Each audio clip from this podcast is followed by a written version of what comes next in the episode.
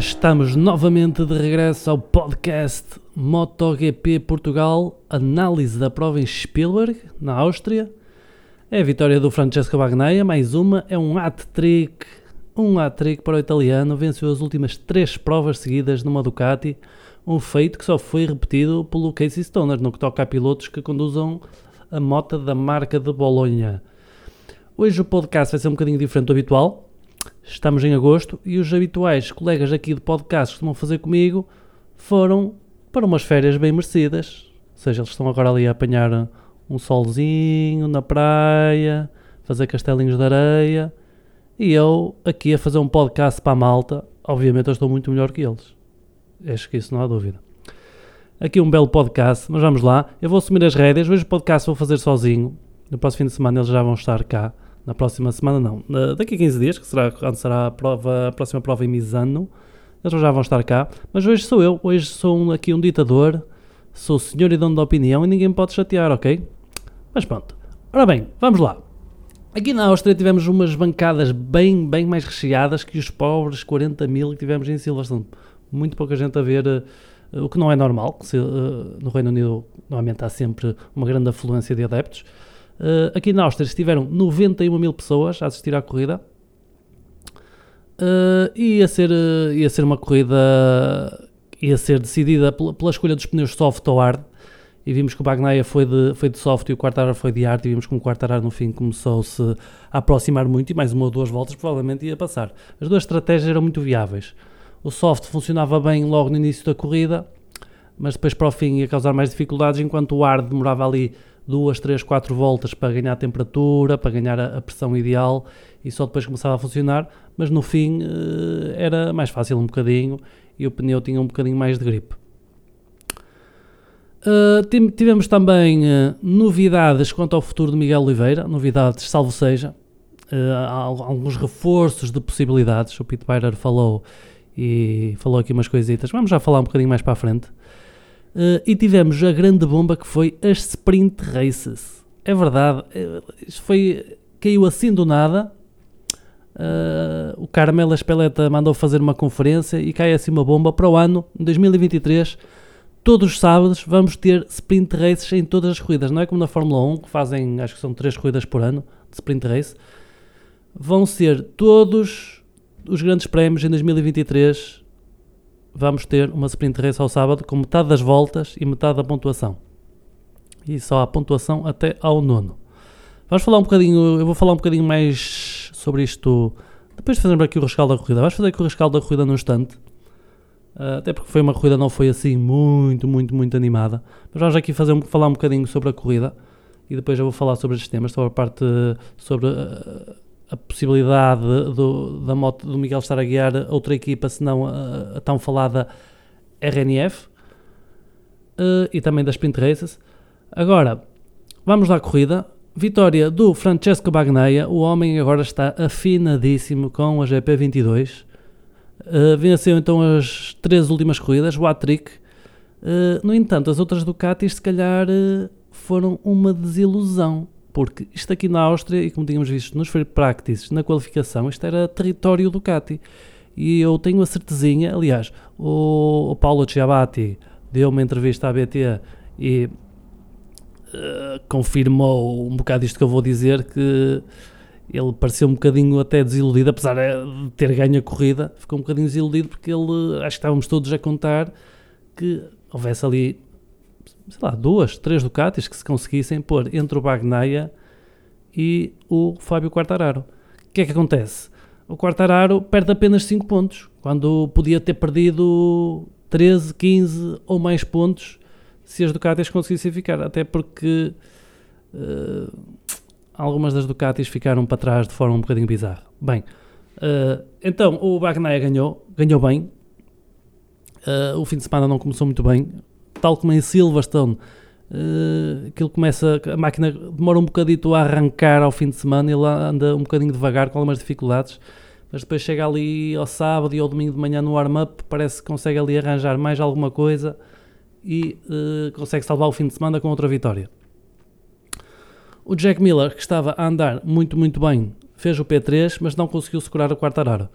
Uh, um piloto que ficou aqui muito, muito. passou por baixo do radar completamente, ninguém falou nele, mas que ele fez uma corrida fantástica, fez, foi o, o, Luca Marini que chegou em quarto lugar. Uh, ok, eu sei que irão algumas pessoas à, à frente dele, mas o Luca Marini uh, arrancou de 13 terceiro e fez uma corrida muito sólida e acabou com uma terceira melhor Ducati. Uh, assim, à primeira vista, parece não é nada especial a terceira melhor Ducati, mas sabemos que são muitas Ducatis. Uh, o resto das Ducatis foi uma grande desilusão. Ok, o Dijan António ficou ali no P11, se calhar o lugar dele. Não é que a gente esteja à espera de muito do, do Dijan António, mas o Zarco foi uma desilusão.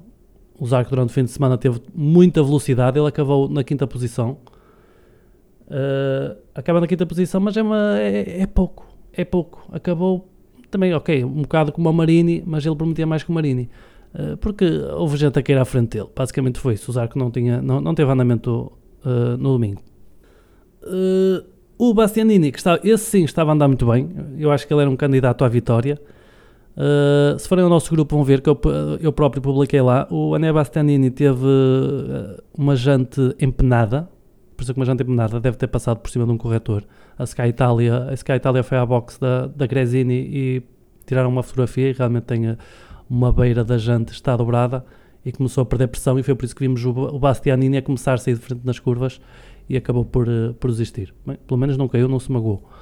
Uh, o Jorge Martins estava a andar muito bem, mas se calhar aqui se calhar vou buscar uma, uma antiga frase uh, do Casey Stoner que atirou ao Valentino Rossi, se calhar uh, a ambição foi mais pesada que o talento. E, uh, e, e, o Martin acabou por cair nas últimas voltas, quase levava o Jack com ele. Uh, e o Martin podia ser interessante porque era importante ter as Ducatis novamente para tirar pontos ao Fábio Quartararo. Uh, falamos agora aqui das Ducatis todas. Na Yamaha, isto não é muito para falar na Yamaha. O, o, o Fábio Quartararo para mim fez as melhores corridas da vida dele. Foi uma corrida espetacular. Uh, é, é, era impossível, é impossível uh, fazer mais do que está a fazer o Fábio Quartararo. Segundo lugar na Yamaha, com tantas motas muito mais rápidas que a Yamaha. Fez, uh, ele, é verdade que ele não teve que ultrapassar muita gente. Uh, houve muita gente a cair à frente dele. Mas fez uma ultrapassagem e essa ultrapassagem definiu a corrida do Fábio Quartararo, que foi na nova chicane. Aquela nova chicane, os pilotos não têm experiência. Basicamente, em, em situação de corrida lado a lado e atacar, Uh, fizeram a estreia deles foi no domingo, porque nos practice não há grande coisa que treinar ali de ultrapassagens.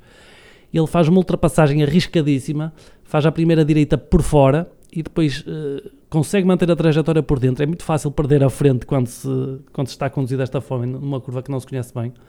Mas ele consegue fazer ultrapassagem. É, é, não, é, não só a ultrapassagem da corrida, como arrisco-me a dizer que pode ser a ultrapassagem do ano. Uh, é um grande trabalho do Fábio Quartararo e ele, ele, está a provar porque é, que é, porque é que é campeão do mundo e porque é que está novamente a lutar pelo campeonato do mundo. Consistente, rápido e num fim de semana que era suposto correr mal, ele sai com o segundo lugar. É, foi assim que o Marco Marques foi campeão muitos anos, porque uh, estes anos todos o Marco Marques num fim de semana corria mal, ele acabava em terceiro, em segundo. E o Fábio Quartararo está a fazer isso. O resto não há muito a dizer. O Morbidelli durou 3 voltas, o Dovizioso acabou em 15, lá fez um pontito, e o Darren Binder também não terminou. Por isso, muito mal para a Yamaha. Mas, nem tudo é mal para a Yamaha. Vamos lá ver, eh, a Yamaha em Misano já vai trazer a moto 2023 para testar, ao que parece. E, e não só. E sabemos também que que foi para lá o Luca Marmorini, não é o irmão do Valentino Rossi, não é o Luca Marini, é o Luca Marmorini, que é um engenheiro de, de, de, motores da Fórmula 1, já trabalhou na Ferrari, já trabalhou na Toyota e agora uh, está a trabalhar na Yamaha um bocado para fazer aquilo que o Fábio pediu. É, é preciso mais potência, é preciso mais aceleração. Uh, por muito boa que a Yamaha seja nas curvas e na, nas pistas sinuosas, com, com curvas longas, que é a especialidade da moto, a verdade é que as Ducatis recuperaram muito essa desvantagem que tinham na parte sinuosa e agora a Yamaha tem que andar mais, eles têm que andar mais, têm que fazer a Ducati da mesma forma que a Ducati recuperou uh, muita velocidade em curva, agora a Yamaha vai ter que recuperar em reta porque é muito complicado para o Quartararo estar a lutar uh, principalmente com estas Ducatis tão rápidas. Mas pronto, vai lá o Luca Marmorini, esperemos que, que, corra bem. Ele também já teve ligações com a Aprilia, porque ele trabalhou com o Máximo Rivola na Fórmula 1. Por isso eu penso que ele também, também deve ter uh, um dedinho ali naquele motor da Aprilia. Mas agora, pelos vistos, vai para a Yamaha. Uh, Aprilia, P6 para o Aleix, uh, 13 para o Maverick. As Aprilias ficaram um bocadinho também a desejar. Acho que estamos todos à espera de um bocadinho mais. O Maverick estava a andar bem, depois começou a ficar para trás. Eu não confirmei, mas ele deve ter ido com o pneu soft, deve ter ficado sem pneus.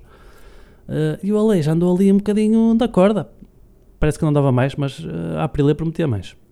Outra desilusão foi os homens da casa, a KTM, o Brad Binder acabou no sétimo lugar, mas é um sétimo lugar que, que é quase a 12 segundos da liderança. É um péssimo resultado numa pista, numa pista onde a KTM já ganhou duas vezes pelas mãos do Miguel e pelas mãos do Brad. Uh, esta moto não está boa.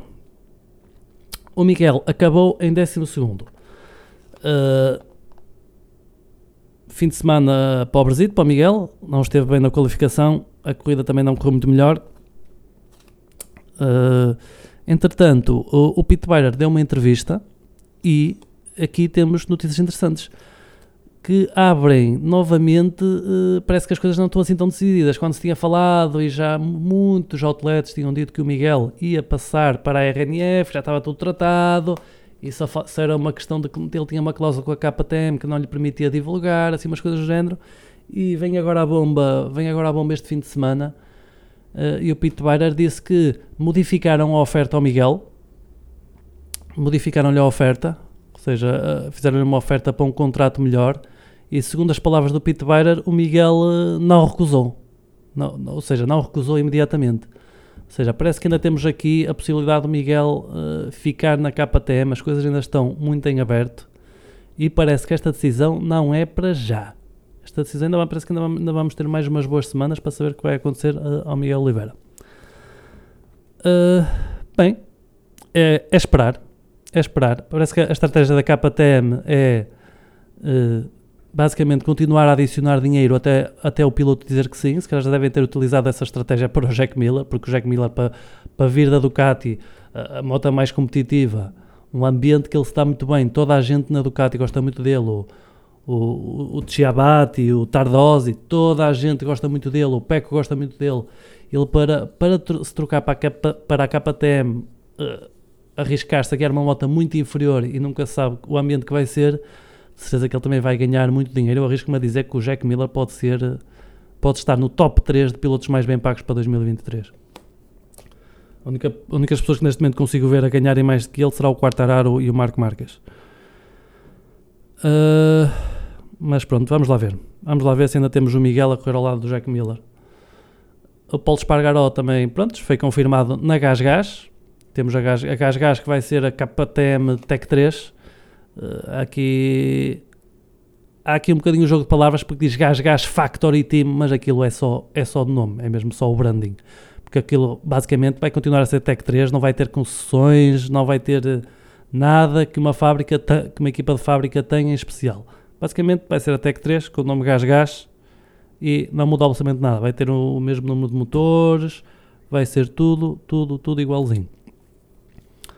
E a pontuação da a eh, partida, irá contar como para os construtores para a KTM, não é? Penso que não vai haver construtores de, pela Gás.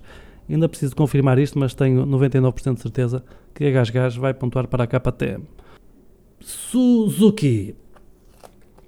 Uh, mais umas ilusões, são desilusões. Isto é um grande prémio de desilusões. Suzuki, Rins, oitavo, e o Joan Mir uh, não termina a corrida. É uma pista, uma pista que a Suzuki sempre foi forte.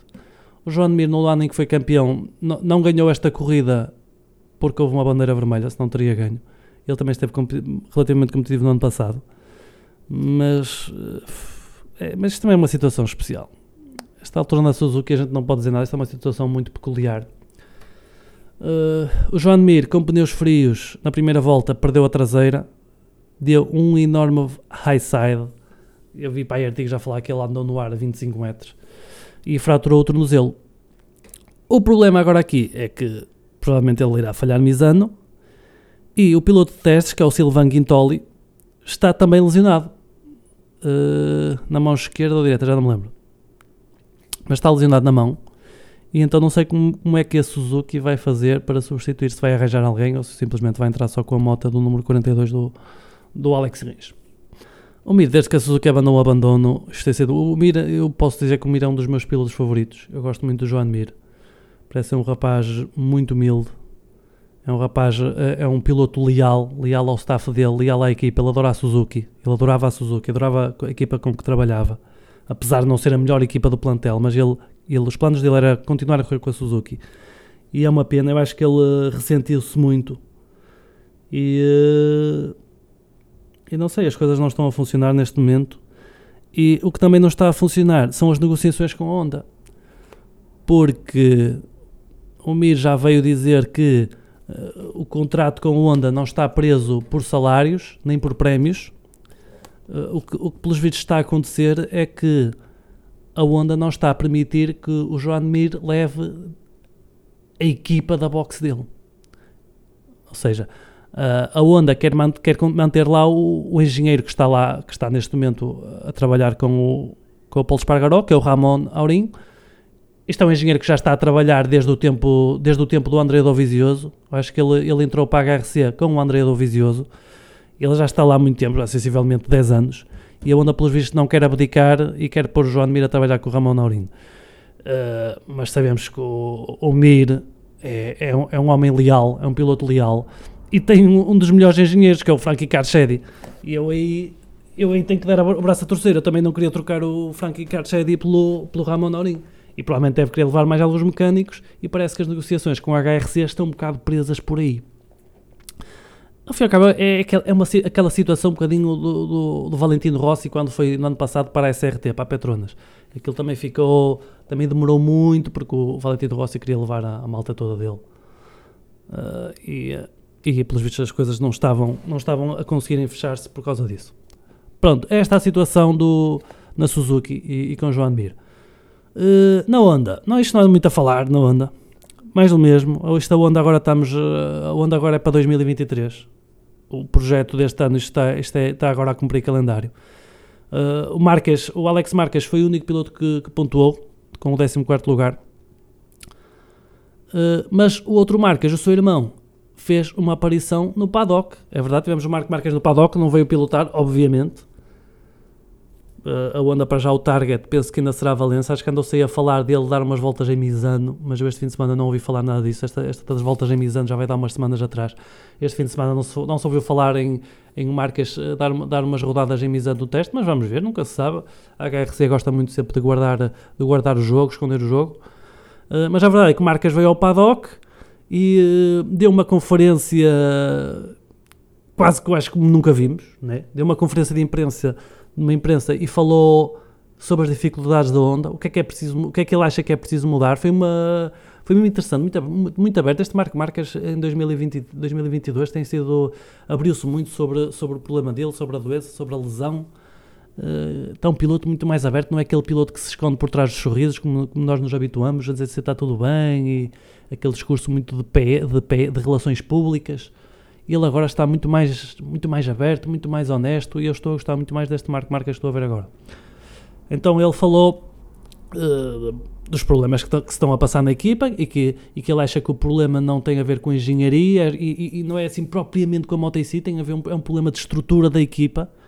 Se calhar é preciso uh, redefinir a forma como todos os elementos se, se, se se relacionam entre si, às vezes não é preciso mudar pessoas, às vezes é preciso mudar uh, os processos, a forma como as pessoas trabalham, e foi, foi essa ideia um bocadinho que eu fiquei com, o Marco Marcas. E parece-me então que ele aparece aqui um bocadinho como. Uh, ele parece que vem aqui um bocadinho como líder, como apareceu aqui para guiar a equipa, para dar motivação, e, uh, e penso que é um bocado isso. E vai ser agora é trabalhar, agora é trabalhar, trabalhar, trabalhar para a época 2023 para eles chegarem em força, para onde chegarem em força e ver se temos aí o Marco Marques na frente a fazer aquilo que o Marco Marques faz bem, que é andar depressa e dar, e dar um, um bom, um, um, bom festival. Quer se goste, quer não se goste do Marco Marques, uh, a condução dele é espetacular. E faz falta e, e todos temos saudades.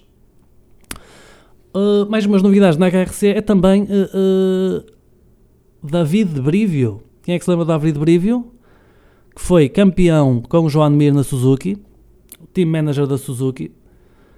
Uh, entretanto, uh, o sucesso da Suzuki levou para a Alpine na Fórmula 1 e as coisas na Alpine sabemos que não andam a correr muito bem, aquele casa parece estar um bocadinho a arder. E uh, um, um, que também saltou o barco foi o David, o David Brivio.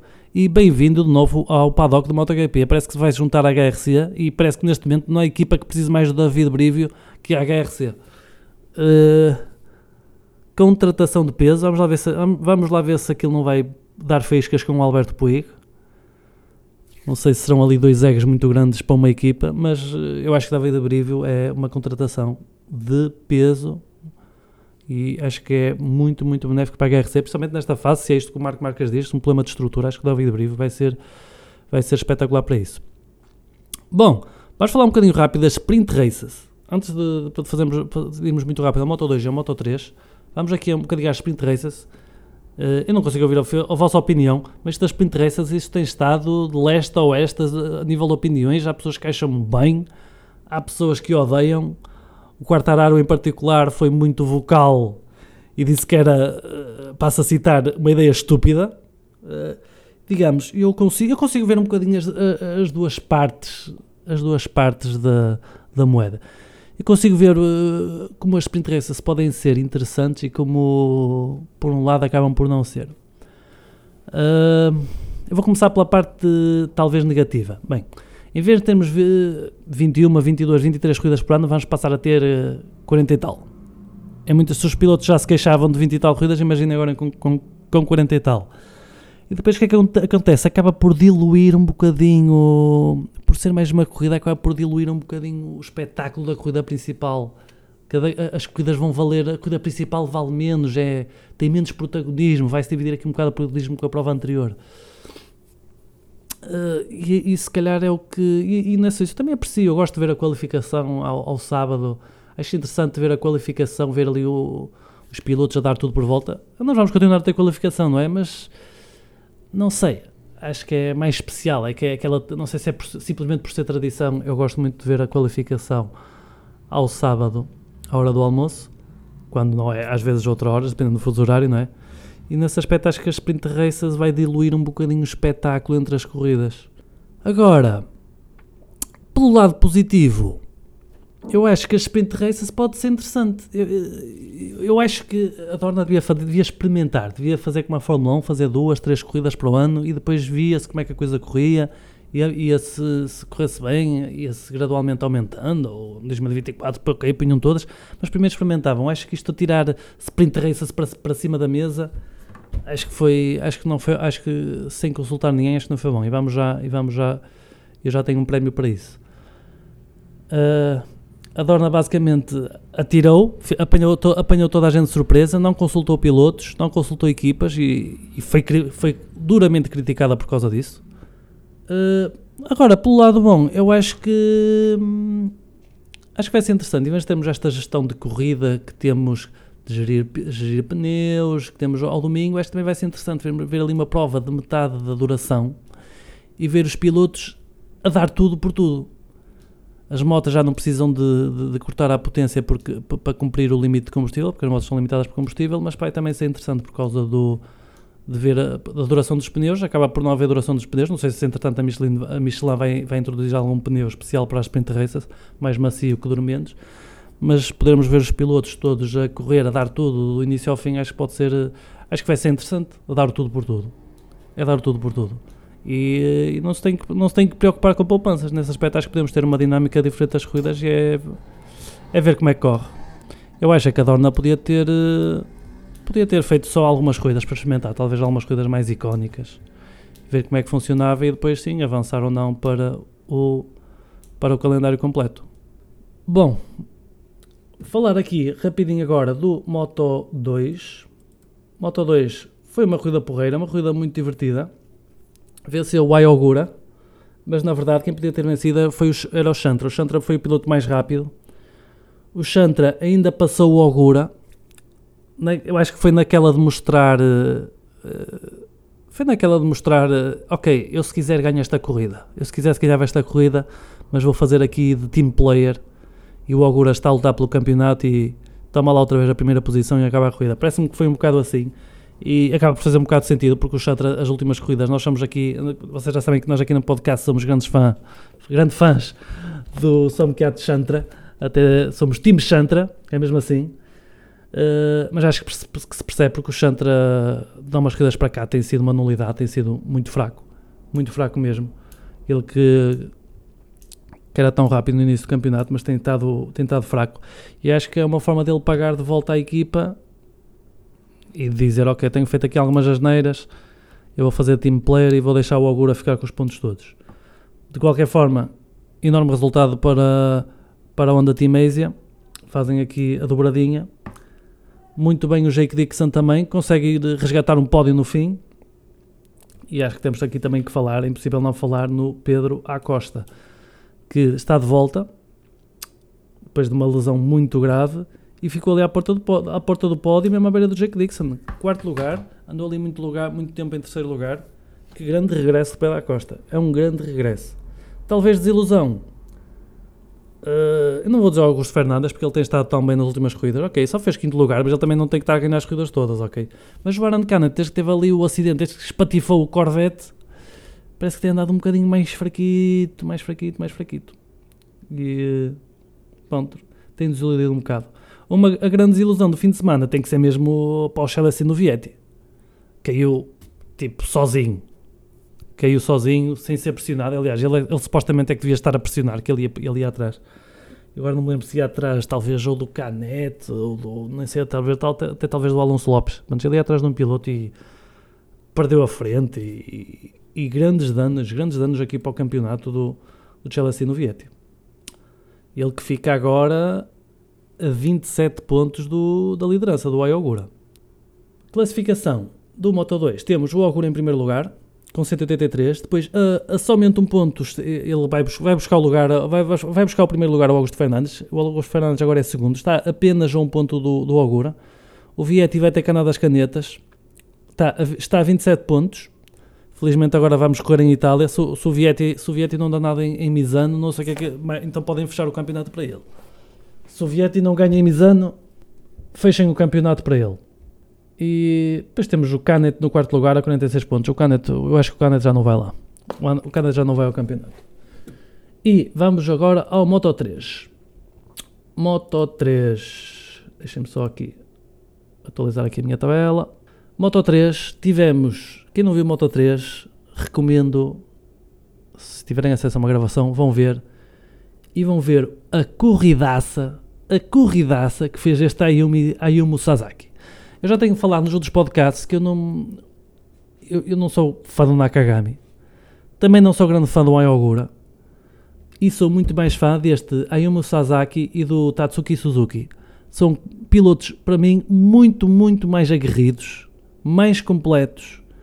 Eu acho que o futuro do motociclismo japonês passa mais por estes do que pelo Ayogura ou, ou, ou pelo Taka Nakagami. Uh, o Ayumi Sasaki, o, Ayumu, o Ayumu Sasaki uh, arrancou com dois long laps. E o long lap aqui na Áustria não era o long lap de Silverstone, que se perdia tipo um segundo ou meio segundo. O long lap aqui penalizava, era muito tempo. O Sasaki perdeu no primeiro long lap para aí 10 lugares. Depois ainda fez o segundo long lap. Eu nem sei para onde é que ele foi, nem sei para onde é que ele foi, deve ter ido para aí para vigésimo fez os dois long laps e depois recuperou, ultrapassar ali como desenfreadamente, mas sem cometer erros, sem abalroar ninguém. Grande corrida, chegou à frente e venceu de forma convincente. Que grande corrida do Sasaki e também do Suzuki, que acabou aqui dobradinha japonesa. Sasaki em primeiro, Suzuki em segundo, mas a estrela aqui é mesmo o Sasaki. Uh, o rookie espanhol, David Munhoz, este grande craque, agressivíssimo, muito, muito agressivo, ser o piloto mais agressivo da grelha, sempre uma delícia de ver, uh, terminou o pódio e também há notícias que ele já, já renovou com a, com a equipa Boé.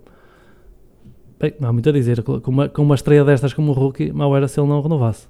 Eu, se tivesse que apostar aqui o meu dinheiro para 2023, apostava no David Munhoz para campeão do mundo. Uh, mas vamos ver. Eu acho que o miúdo tem mesmo muito, muito talento. muita velocidade, é muito, muito agressivo, extremamente agressivo. É espetacular, às vezes agressivo demais, mas isso é o que também é o que dá animação.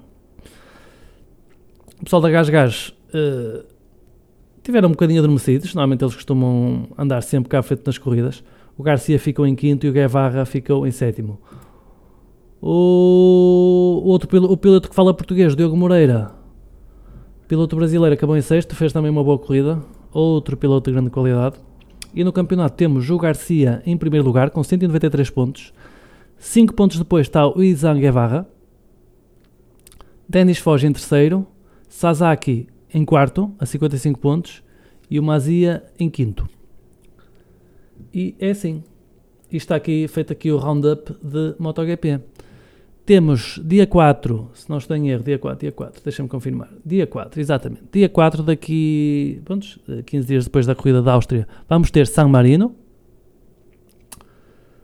Vamos ter San Marino. Isto é terra, isto é terra para os pilotos itali italianos, especialmente da Academia VR46. Se é que vamos ver o Bagnaia, principal favorito, sem dúvida. O Enea Bastianini anda muito bem lá também, apesar de não ser da Academia. O Marino vai andar bem, de certeza. O Bezecchi vai andar bem.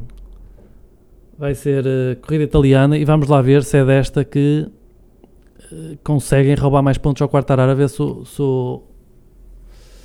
Ai meu Deus, está a ficar difícil. Estes podcasts, podcasts sozinhos, isto custa um bocadinho. Vamos lá ver se o Francesco Wagner consegue recuperar alguns pontos para termos aqui ainda luta, porque isto a continuar assim o Fábio Quartararo vai lá ao campeonato. O problema é que o Fábio Quartararo também anda muito bem em Mizano. Mas, mas foi pena. Foi pena, não, eh, foi pena as Ducatis não se conseguirem aqui pôr, uh, roubar pontos ao Quartararo, porque ele vai avançado. E, e nada contra o Quartararo. O Quartararo para mim merece ser o campeão. Ele para mim está a ser de longe o melhor piloto. Ok. Aquilo que ele está a fazer com a Yamaha é espetacular.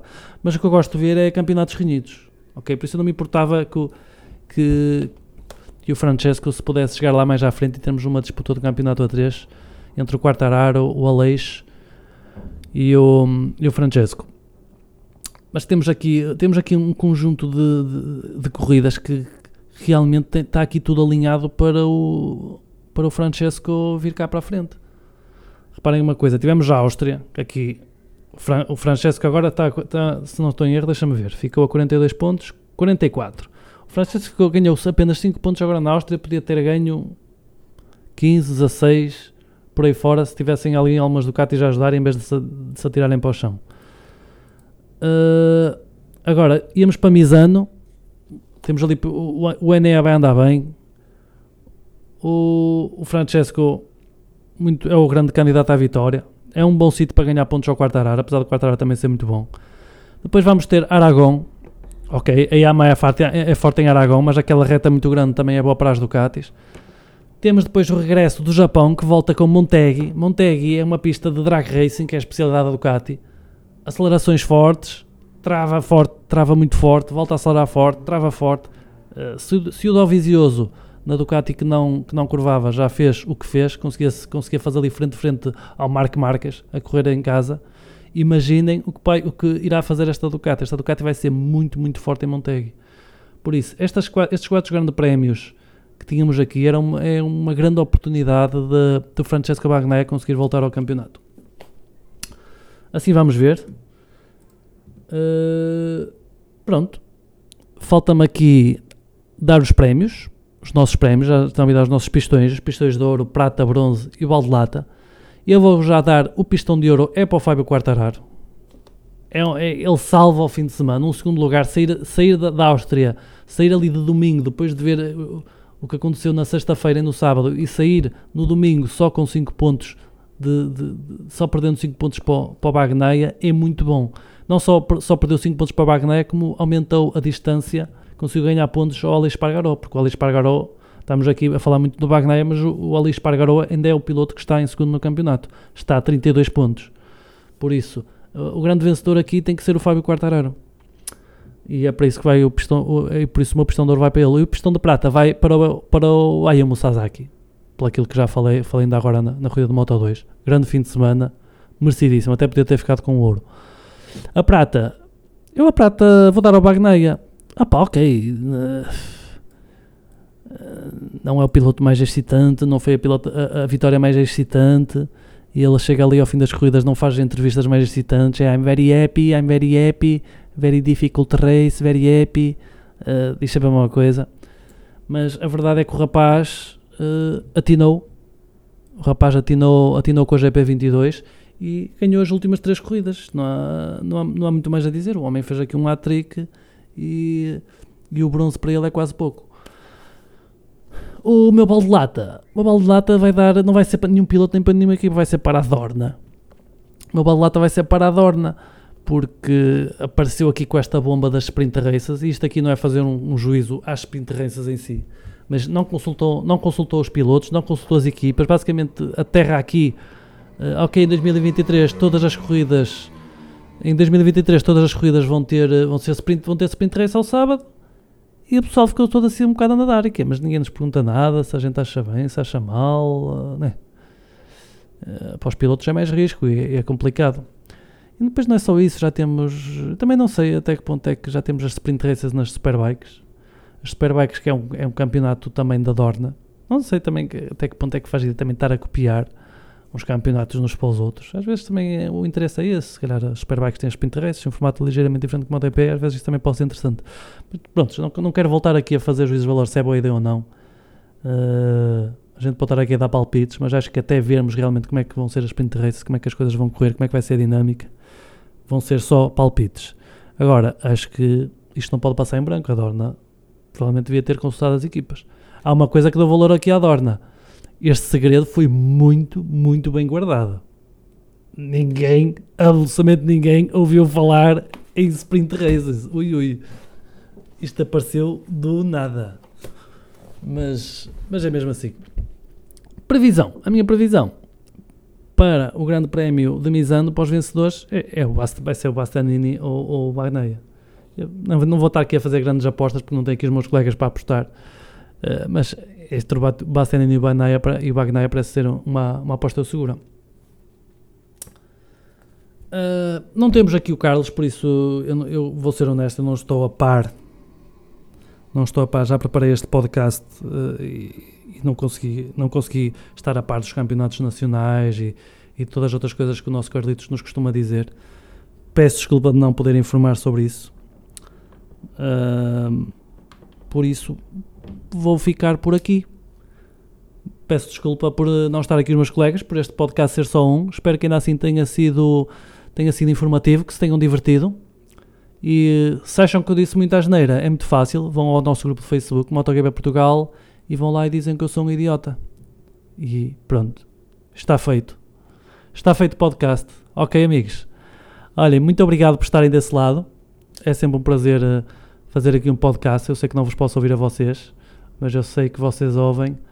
E pronto, é sempre, podcast, é sempre um prazer fazer um podcast para vocês e vemo-nos mais ou menos daqui a 15 dias para o rescaldo de Misano, ok? Tchau, tchau, um grande abraço e apareçam no grupo MotoGP Portugal e a conversa continua lá. Tchau, tchau.